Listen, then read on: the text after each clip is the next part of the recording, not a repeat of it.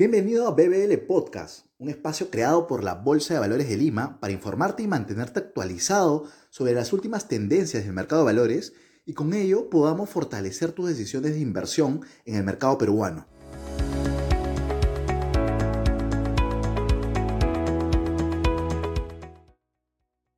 Bienvenido a un nuevo episodio de BBL Podcast. En esta ocasión conversaremos sobre los retos y oportunidades del tipo de cambio en esta coyuntura. Para ello, nos acompaña Mario Guerrero, economista principal del Departamento de Estudios Económicos de Scotiabank Perú. Bienvenido, Mario. ¿Qué tal, Julio? Eh, muchas gracias por la invitación a participar en esta, en esta entrevista. Perfecto, Mario.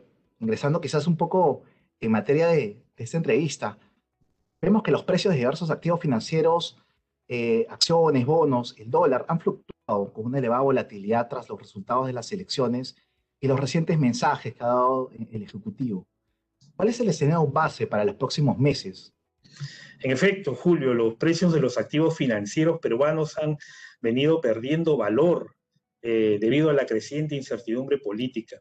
Eh, los mercados financieros, como sabemos, se adelantan Así que buena parte del riesgo parece haber ya sido descontado con la caída que hemos visto de casi 20% en, los índices de la bolsa, considerando el pico de mediados de marzo, el alza en casi 120 puntos básicos en el rendimiento del bono soberano benchmark, el de 10 años, un aumento de cerca de 25 puntos básicos en nuestro seguro de incumplimiento de bonos, el conocido Credit Default Swap de 5 años, y cerca de 10% de alza en el tipo de cambio desde mediados de marzo, desde ese entonces.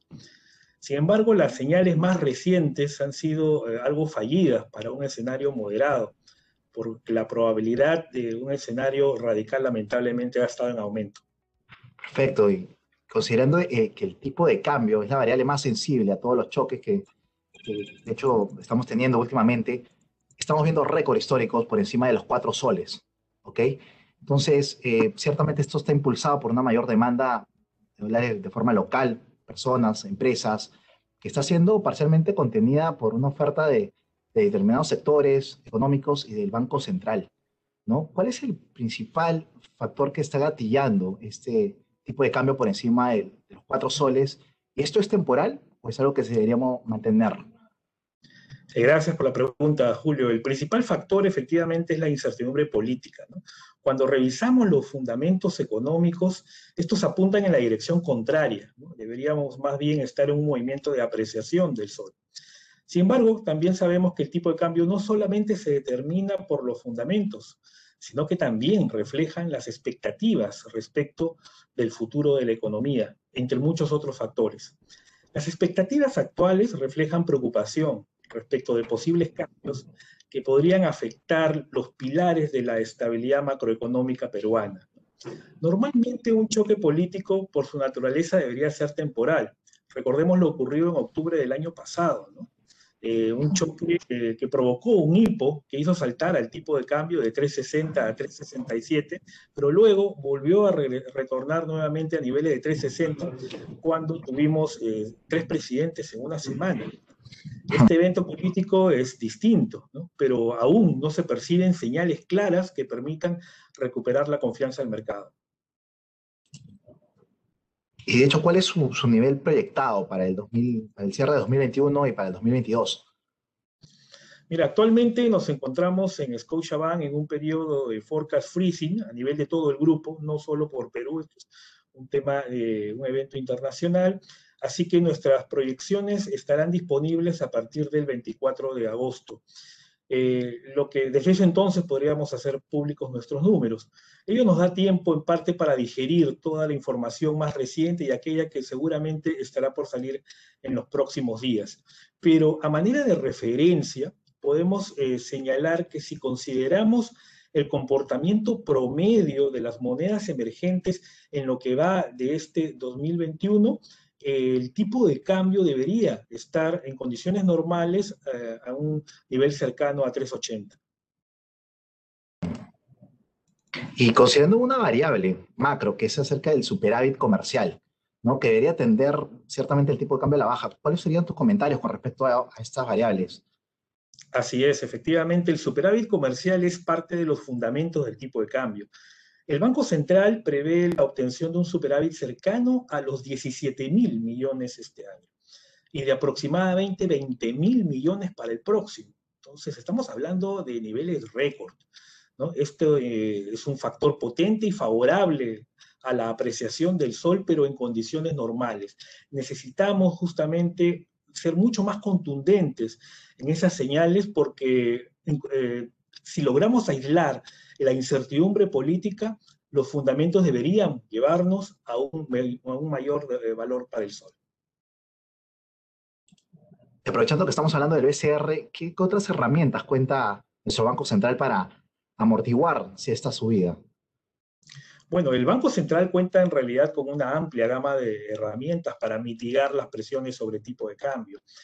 Eh, en lo que va del año, el sol se ha depreciado cerca de 12%, a pesar de que el Banco Central ha realizado la mayor intervención cambiaria para los primeros ocho meses del año de toda la historia.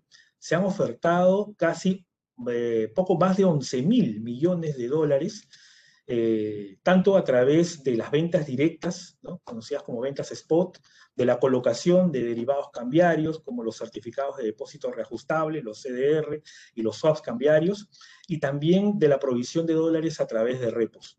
Y es curioso porque vean que todo ello sin deteriorar su principal fortaleza, que es la posición de cambio del Banco Central, que se ha mantenido prácticamente intacta en 58 mil millones de dólares, que es un nivel muy similar al cierre del año 2020. ¿no? Cabe mencionar que para la fecha las reservas internacionales se encuentran alrededor de 72 mil millones de dólares. Esto es equivalente a cerca del 30% del producto y en términos comparados con otras economías emergentes es uno de los más altos, lo cual le da una eh, capacidad de respuesta y fortaleza frente a las vulnerabilidades cambiarias muy potente al BCR. Mario, comentas estas fortalezas que tenemos por el lado de política monetaria. Sin embargo, también se habla acerca de una posible reclasificación en nuestro rating de riesgo. ¿Ok? Si en caso se dé, ¿tú lo ves posible y puedes también pueda generar un impacto rápido en el tipo de cambio?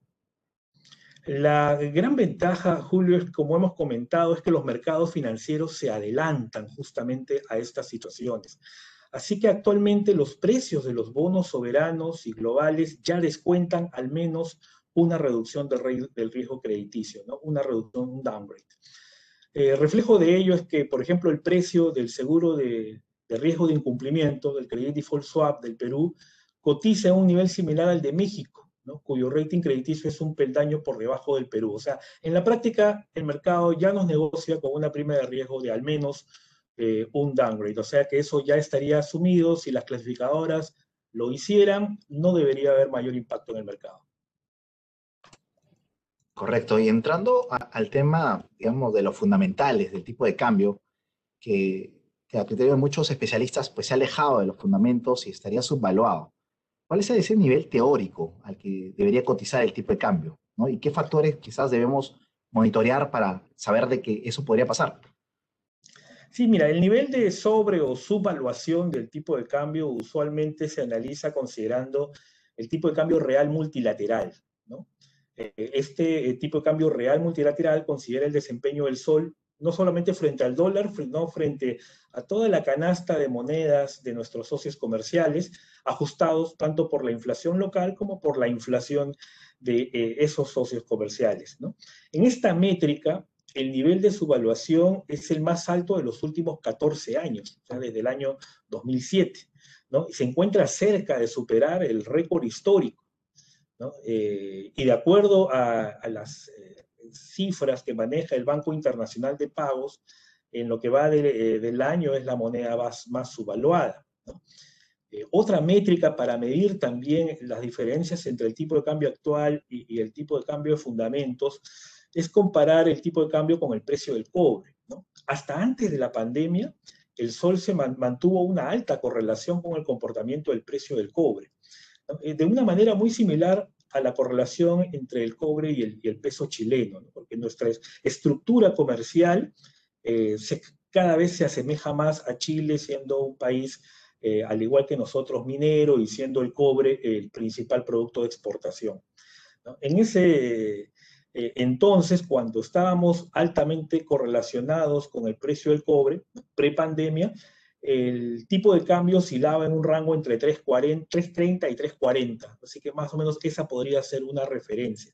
No obstante, con la pandemia, el comportamiento del sol se divorció prácticamente del, del precio del cobre, por lo que el sol no ha reflejado desde el inicio de la pandemia toda la mejora que ha eh, tenido el precio del cobre debido al contexto de recuperación económica mundial. Eh, si hacemos un ejercicio matemático y, y, esa, y hubiéramos continuado con esa correlación, la dirección es increíble. El tipo de cambio debería estar próximo a los tres soles. es increíble, bueno, todo el, todo el reflejo de distintas variables que afecta quizás a un activo más líquido ¿no? en el mercado peruano. Y ingresando a, a, otro factor, un factor más externo, la Reserva Federal de Estados Unidos pues, se reunió la semana pasada y en su comunicado, el Banco Central de Estados Unidos pues, comunica una especie de preparación de terreno para empezar a retirar la liquidez en los próximos meses. Con el inicio del tapering eh, en los próximos años, ¿cómo esto debería impactar al tipo de cambio? ¿Hacia dónde? ¿Hacia una depreciación o apreciación? Así es, Julio. La posibilidad que la Reserva Federal eh, dé señales de un próximo inicio de retiro del estímulo monetario debería en principio fortalecer al dólar, y por tanto eso ejercería presión sobre eh, una pérdida de valor en las monedas de los mercados emergentes. Eventos de este tipo ya lo hemos visto, lo vimos en el 2013, recordaremos cuando el entonces presidente de la Reserva Federal, Ben Bernanke, anunció el retiro del estímulo ¿no? y provocó o tuvo un impacto bastante severo eh, en la depreciación del sol aquí en el Perú. Eh, no obstante, la intensidad esta vez podría ser distinta, las condiciones económicas son diferentes, tenemos un mundo saliendo de la pandemia, eh, la Fed ha dado señales de que ese posible retiro del estímulo monetario no sería tan rápido, que se va a tomar su tiempo, que quiere ver primero una recuperación mucho más contundente del mercado laboral. Así que probablemente la dirección sea la misma, pero eh, la intensidad pueda que sea distinto. Pero efectivamente va a ser un factor que va a jugar ya de cara al futuro, ¿no? Sobre el comportamiento del tipo de cambio en el Perú también.